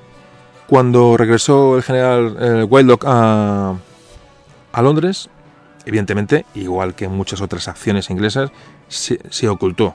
Es decir, no penséis ir a Londres y en una bibliografía más o menos seria encontrar algo sobre la batalla de, o la toma de Buenos Aires. No, veréis Trafalgar, lo que queráis. Trafalgar, eso sí, Trafalgar tiene su plaza, su monumento, su batalla, sus desfiles, sus homenajes, que me parece perfecto, no, no critico nada. Pero de Buenos Aires no... ¿Qué es eso de Buenos Aires? ¿Buenos Aires? ¿Qué es eso? ¿Qué hablan de Buenos Aires? ¿Dónde está Buenos Aires? ¿No? ¿No saben dónde está Buenos Aires? Curioso, ¿verdad? No saben dónde está ni siquiera Buenos Aires.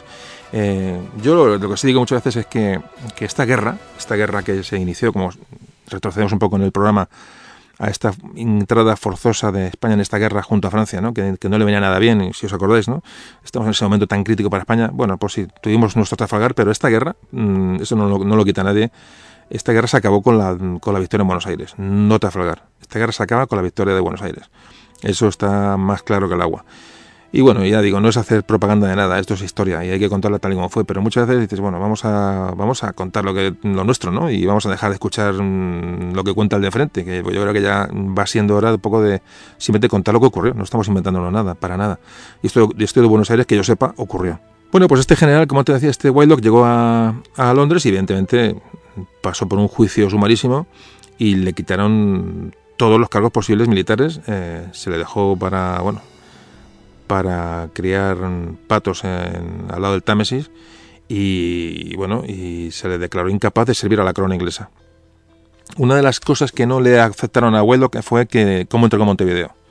Es decir, la rendición de Buenos Aires, vale, tú te rindes, pero no entregas la, la otra ciudad. Es decir, eso fue lo que se le, realmente se le recriminó, porque en los términos de la rendición incluyó Montevideo ¿no? en, la, en la capitulación.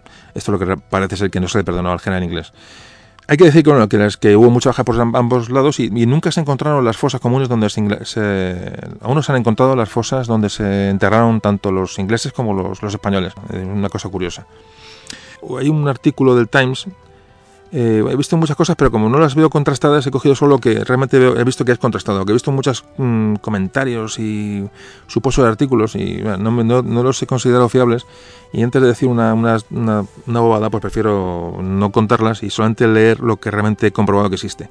Hay un artículo del Times que es muy, muy breve, es un fragmento del artículo y, y sí que nos, nos mmm, habla un poco de lo que ocurrió en Buenos Aires. Mira, Dice el Times, dice, eh, pocas fechas de lo que es de la, de la, derrota en Buenos Aires, dice, el comandante en jefe parece haber estado en la más perfecta ignorancia tanto acerca de la naturaleza del país que debía atravesar como sobre el monto y el carácter de la resistencia que debía esperar. Con el propósito, suponemos, de evitar un encuentro molesto, desembarca a 30 millas del lugar donde debía operar.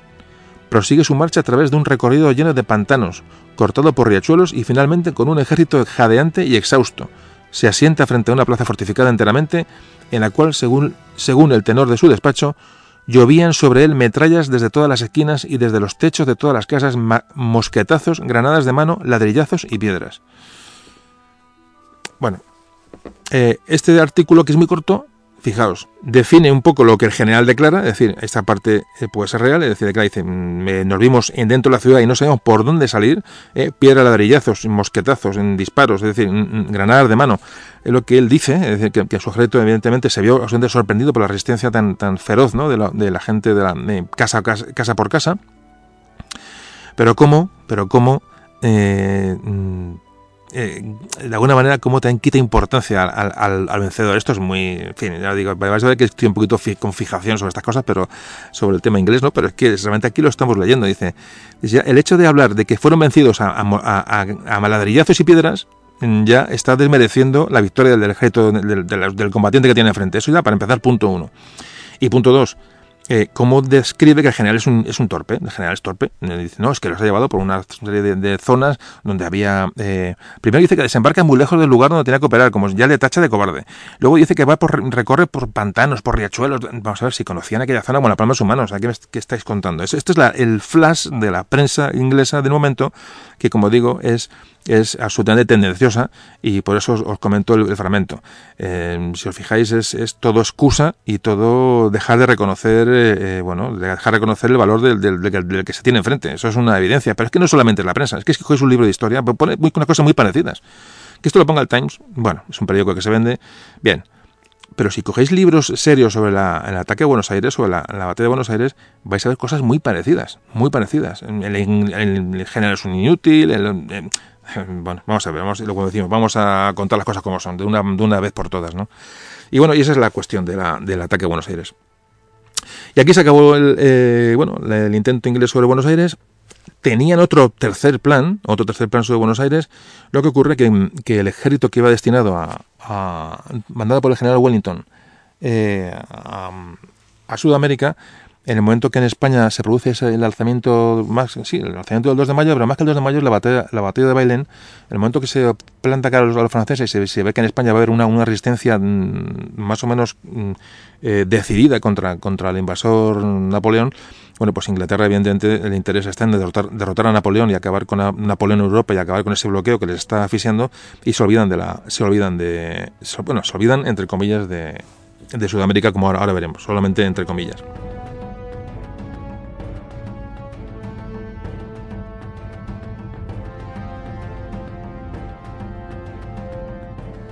Entonces, un ejército de unos 10.000 soldados que iba a ir otra vez sobre, Buenos Aires, se dirige esta vez a Portugal para intentar ayudar a, las, bueno, al ejército español en, la península eh, para echar a los, franceses. La primera vez en, muchísimos años eh, que realmente vamos a estar aliados con los ingleses, mm, por llamarlo de alguna manera.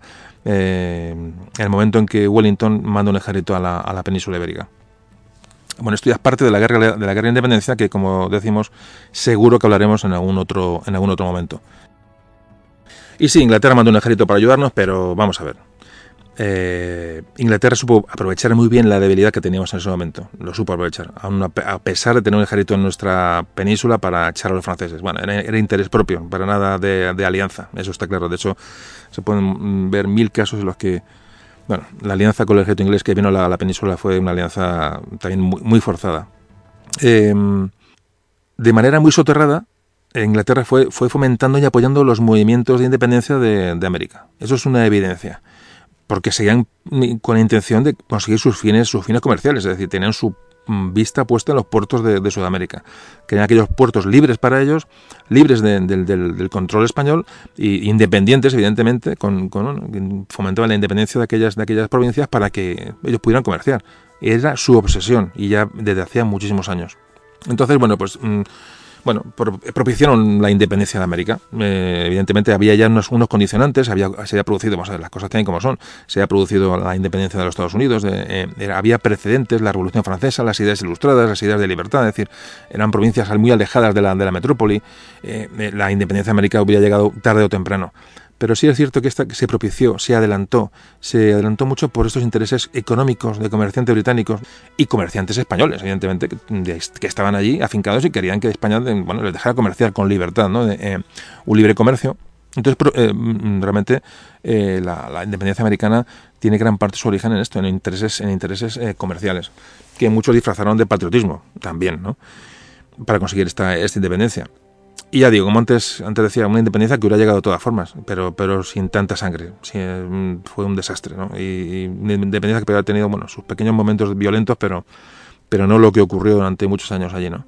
Ante una España, bueno, que estábamos absolutamente debilitados sin posibilidades materiales de mandar, de mandar tropas allí para sofocar estas, estas, estas rebeliones. Pero este tema, igual, como antes decía, el tema de la, de las, bueno, de la guerra de independencia en Sudamérica, los trataremos en otros temas porque, porque hay que hablar de Bolívar, de San Martín, de Palo Morillo, de, hay un montón de personajes que hay que, que hay que ubicarlos porque si no nos quedaría esto, nos quedaría cojo. Bueno, y vamos a llegar al, epílogo del tema de hoy. Vamos a llegar, mm, vamos a cerrar el asunto. Como veis, contamos un poco con el pretexto de Buenos Aires, nos hemos hablado de muchísimos temas, de muchísimos temas, y como habéis visto también muchos temas que quedan aparcados para, para siguientes para siguientes podcasts y ya digo, sí, espero que haya tiempo a tratar todo esto que hemos hablado porque cada programa que hacemos van apareciendo de una manera así mm, como de mágicamente aparecen temas que, que, por, de por sí son, son temas que podían tratarse en, en, solitario. ¿no? Y bueno, como digo, vamos a hablar ya del, vamos a hablar del final de, de esta historia. Las invasiones inglesas, eh, volviendo un poco al tema que, con el que dejamos el último apartado, las invasiones inglesas fueron unos antecedentes de, la Revolución de Mayo, sobre todo que hubo, en, la, en, el Virreinato de la Plata. Este, este la Revolución de Mayo de 1810, que, bueno, que como todos sabéis, pues, eh, em, eh, digamos, provocó la independencia de, del Virreinato y de la zona eh, de manos españolas para pasar a, bueno, manos a manos autóctonas, manos de los criollos, a manos de, al, autogobierno de la gente de allí. ¿Qué pasó con el virrey Sobremonte? Bueno, porque se le hizo un consejo de guerra al llegar a España y fue absuelto de todos los cargos. De hecho, luego se le dieron cargos importantes, mm, salió de rositas. Eh, Carlos IV, después de estas acciones de guerra, eh, premió a los defensores, a, tanto a, a Liniers como a Gutiérrez de la Concha. Nos fijamos en ellos dos porque son los que nos hemos fijado desde el principio. Gutiérrez de la Concha le hizo, le hizo eh, brigadier y Liniers se quedó de virrey. Cuando acabó todos estos hechos se quedó, se quedó de virrey. Y aquí, digamos, ya nos encaminamos hacia el proceso de la, de la independencia eh, del virreinato.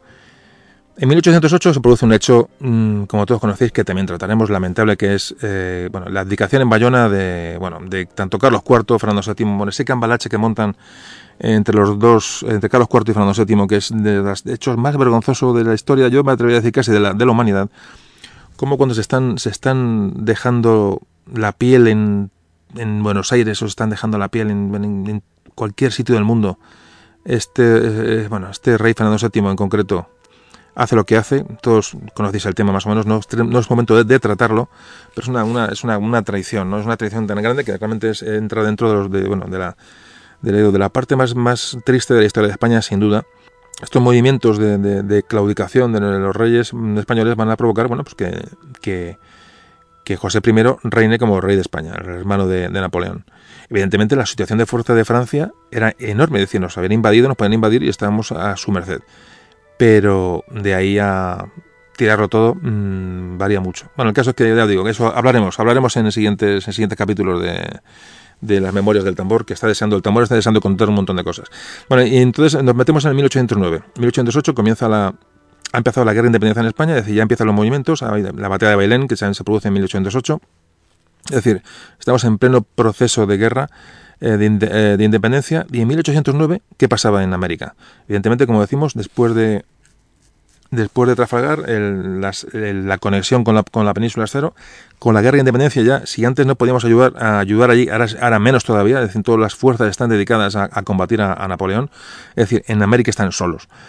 Las fuerzas realistas, las fuerzas, las fuerzas reales, las fuerzas leales al rey Fernando VII, a, los que se denominaron realistas, eh, empiezan a estar en minoría, es una evidencia. Allí ya lo que se promulga es la, independencia y el deshacerse y el del, bueno, deshacerse del poder de, la corona española.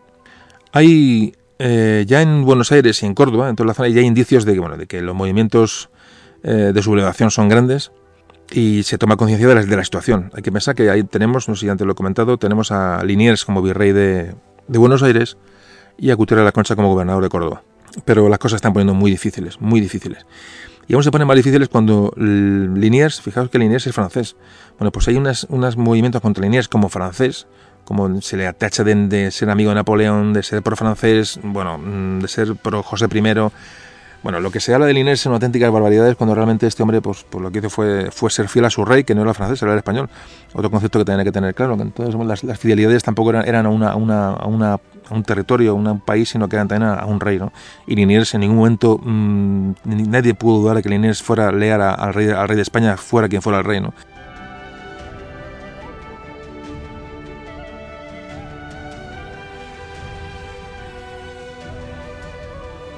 Pero sin embargo, pues ya sabéis, ¿no? Que es francés, qué tal, qué cual. Bueno, entonces empezó a, calentar la cosa de tal manera que llegó un, llegó un bando desde la Junta Central Española, la Junta que estaba, digamos, ese gobierno paralelo a, José I, José, a José Bonaparte.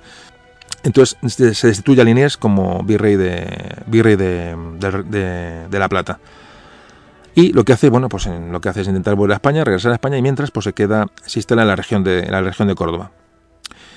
Pero claro, ahí estaba, ahí estaba Gutiérrez de la Concha. Gutiérrez de la Concha y Inés tienen una serie de reuniones con otros personajes, ¿no? De que son, evidentemente, que son fieles al, rey de España y no, participan de estos movimientos de independencia lo que hacen es, decir, vamos a esperar noticias desde España, a ver qué ocurre en España. Claro, la desinformación es muy grande, pero ellos lo que hacen es decir, el rey de España existe, la corona española existe, y que haya un, que usurpador del trono, eso no nos afecta, y nosotros seguimos, fieles a nuestro rey.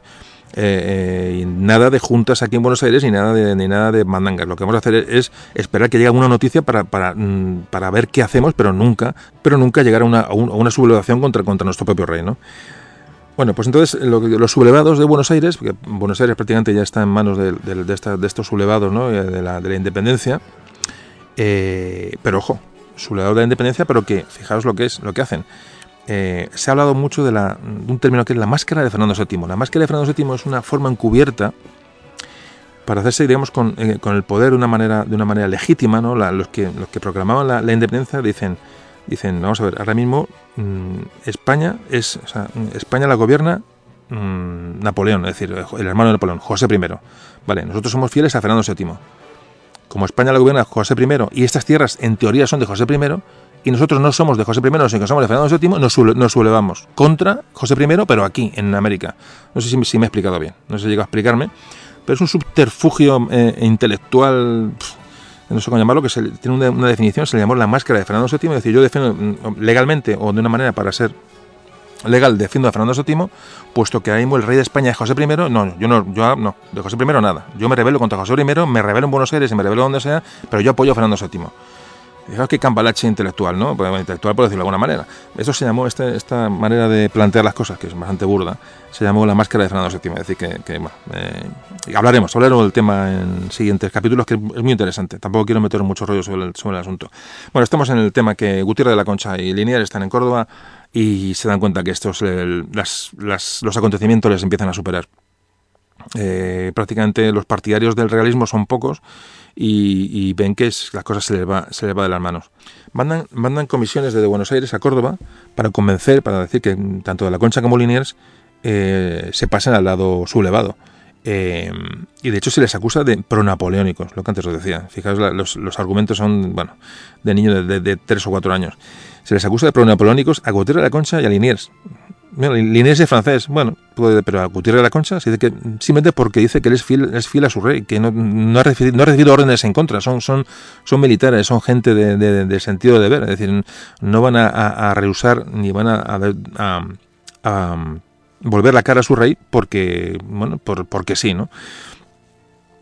Y entonces lo que hacen Gutiérrez la Concha y Liniers en Córdoba lo que hacen es, es intentar organizar una contrarrevolución eh, entonces reclutan bueno tropas que hayan leales a la causa realista, a la causa del, rey Fernando VII, que era el rey, digamos, que en ese momento estaba debería ser el rey de España.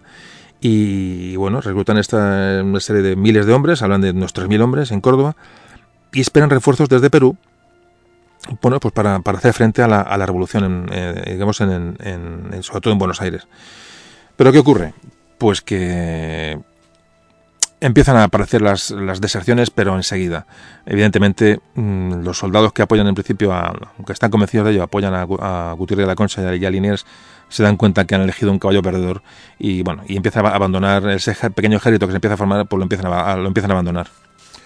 Rápidamente ese ejército de 3.000 se convierte, en apenas una semana o dos, se convierte en 400. Fijaos la, el panorama. Me, voy a la lengua. Eh, ¿Qué pasa? Desde Buenos Aires pues se manda, se manda una expedición con la orden de detener a los cabecillas, a Liniers y a de la Concha. Eh, mientras la expedición va para allá, a Córdoba, mm, llega un correo y se dice que no, que de, prenderles y detenerles nada, sino que se ordena su, ejecución. ¿Por qué se hace esto? Porque saben, a pesar de todo, mm, no tenían agallas de, juzgar a, De la Concha y a Liniers en Buenos Aires, porque la población les quería. Habían combatido hacía prácticamente unos pocos años en la, en la defensa de Buenos Aires la gente les, les, les, apreciaba, tanto uno como otro, y como a otros miembros de, ¿no? de, de, esta tendencia realista, ¿no? que se llama realista.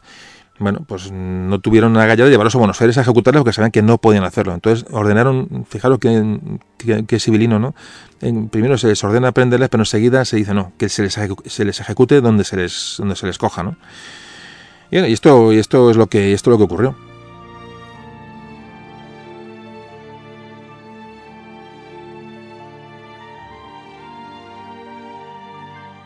¿Qué hacen Liniers y de la Concha? Bueno, pues con unos poquitos fieles, muy poquitos, a lo mejor de medio centenar, un centenar, eh, abandonan Córdoba. ¿Por qué abandonan Córdoba? Pues para no dar motivos, eh, bueno, para que la ciudad sea, sea atacada, sea saqueada, o sea, entonces dicen, nos vamos de aquí, os dejamos tranquilos, nos vamos con cuatro y intentar llegar a Perú. Vamos a intentar llegar a Perú para organizar una defensa desde, Perú, que era la única posibilidad que tenían, pero Perú estaba muy lejos, como podéis comprender.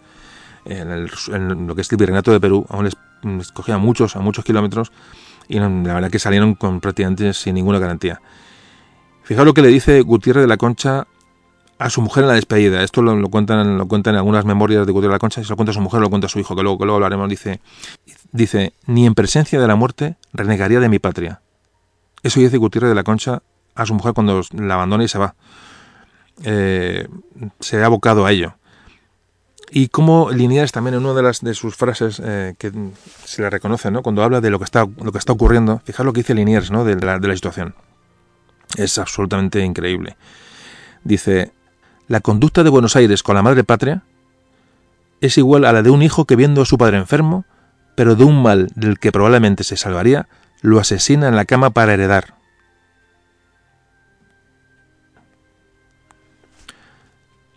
Con esta frase yo creo que está dicho absolutamente todo. No hay que darle más vueltas al, al asunto. Bueno, pues con estos dos personajes en franca huida, fijaros que estamos por antes, antes he hecho hincapié en de la Concha y en Liniers porque, porque aparte que fueron personajes importantes de la defensa de Buenos Aires, fijaos cómo ahora nos va llevando a otro, otro episodio, ¿no? al, último episodio del que vamos a hablar ahora mismo. Eh, no logran ni, pagando a la gente que se quede con ellos. Es decir, prácticamente se quedan, mm, creo que son 8 o 10 hombres al final eh, deambulando por las colinas, ¿no? O sea, qué, qué, barbaridad, ¿no? Qué tristeza. Intentando llegar a Perú. Entonces llega el, se habla que el coronel, el coronel Ocampo, el coronel Ocampo, que hablamos de 1810, en agosto del 1810, a principios de agosto, eh, entra en Córdoba y entonces se va por Apoliniers y por, y por de la Concha, pero, pero como un loco. Salen a, salen a, a cazarlos. Cuando decimos, a cazarlos es a cazarlos literalmente. Eh, lo que hace Liniers y de la Concha es se dividen en varios grupos para intentar bueno, que sea más difícil su, su, su captura. Son acompañados, digo, por, por 8 o 10 mm, leales eh, para intentar despistar a los, a los perseguidores, o deberíamos llamarle jauría, y, pero los capturan, los capturan porque no tienen ninguna posibilidad. Son capturados todos, eh, Liniers de la Concha y todos los, todos los, los acompañantes, ¿no?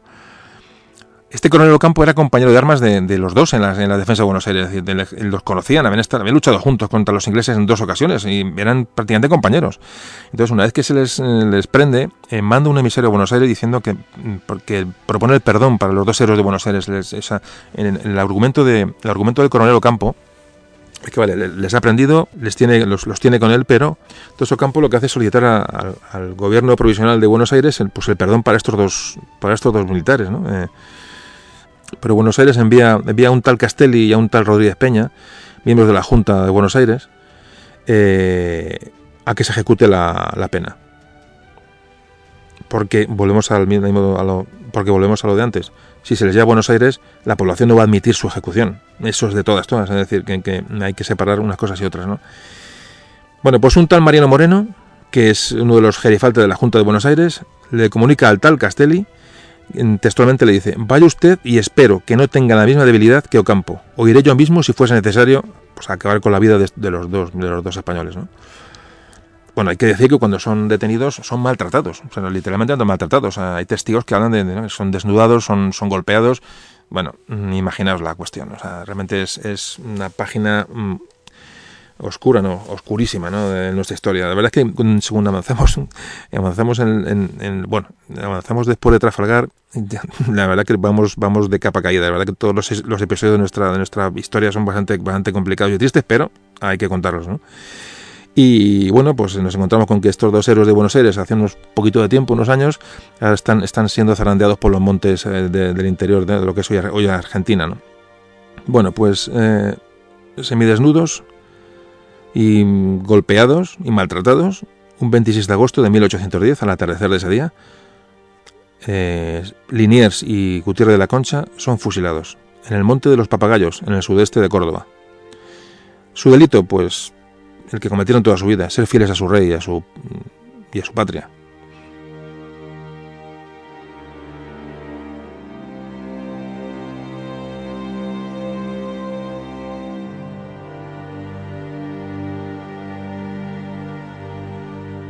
en las últimas voluntades de Liniers parece que dijo, eh, dijo, decida a mi esposa que quiero que haga educar a mis hijos en mi patria. Yo rogaré a Dios por su felicidad. Estas fueron las últimas palabras de Liniers. Se les fusiló. Y la noticia llegó a Córdoba, llegó a Buenos Aires. Y hablan, hablan que la consternación es absoluta. O sea, nadie se puede creer, ni nadie puede ni nadie se te va a levantar una voz contra los que han cometido este, este, este asesinato, ¿no? Pues realmente es un asesinato. Se confiscaron todos los bienes de los dos. En concreto, la esposa de Gutiérrez de la Concha vivió en Buenos Aires un tiempo y se trasladó luego a Montevideo, donde aún resistían los españoles. Los realistas españoles, con el general Digodet, resistían en Montevideo todavía, no habían sido, eh, Montevideo no había caído aún en, las manos rebeldes. estaba bajo bandera española y ahí eh, se refugió la viuda de Gutiérrez de la Concha, en Montevideo, y poco después viajó a España. Bueno, pasó penurias auténticas, tuvo que reclamar la pensión. Bueno, hablan que, le pasó bastante momentos complicados la mujer de Gutiérrez de la Concha, concretamente. Y bueno, y centrándonos en Gutiérrez de la Concha, pues decir que, que a pesar de todo, pues eh, sus hijos llegaron a, bueno, todos los hijos de Gutiérrez de la Concha llegaron a cargos importantes. Juan fue ministro, José Gutiérrez de la Concha fue gobernador de Cuba y sobre todo eh, Manuel, Manuel Gutiérrez de la Concha, que fue nombrado marqués del Duero eh, por sus actuaciones en las guerras carlistas, se distinguió pues como su padre, eh, llegó a ser capitán general de los ejércitos y para los que vayan a Madrid, pues bueno, que sepan que en la plaza del Doctor Marañón es la plaza que es a la entrada de Madrid por la carretera de Zaragoza, la primera plaza grande que hay ya del centro de Madrid, pues veréis un, caballo una, en el centro de la plaza, eh, en la calle María Molina. Bueno, pues esa estatua, esa estatua ecuestre que veis allí, es Manuel Gutiérrez de la Concha, que es el Marqués del Duero, hijo de, de Juan Antonio Gutiérrez de la Concha, del personaje que hemos hoy un poco tocado un poquito más, más de cerca. Más tarde, en 1861, bueno, pues el presidente argentino, el presidente de la Confederación Argentina, se llamaba entonces, eh, que era descendiente de unos de los fusilados allí en Córdoba, parece que se interesó, exhumó los, cadáveres y los envió a Rosario, con, bueno, pues con, con honores fúnebres. Eh, eh, evidentemente, a esta gente se le, se le reconoció lo que hizo, evidentemente, ¿no? Y por fin, por gestiones del Marqués del Duero, el hijo de Gutiérrez de la Concha, que hemos hablado antes, eh, parece ser que consigue que se le entreguen las cenizas tanto de su padre como de Santiago Liniers. Y ordena que un buque de guerra traslade los restos de ambos hasta Cádiz, donde fueron recibidos con los honores de jefe de escuadra. Y por fin, los restos de Gutiérrez de la Concha y Santiago Liniers descansaron en el Panteón de Marinos Ilustres de Cádiz. Hasta el siguiente programa. Memorias de un tambor.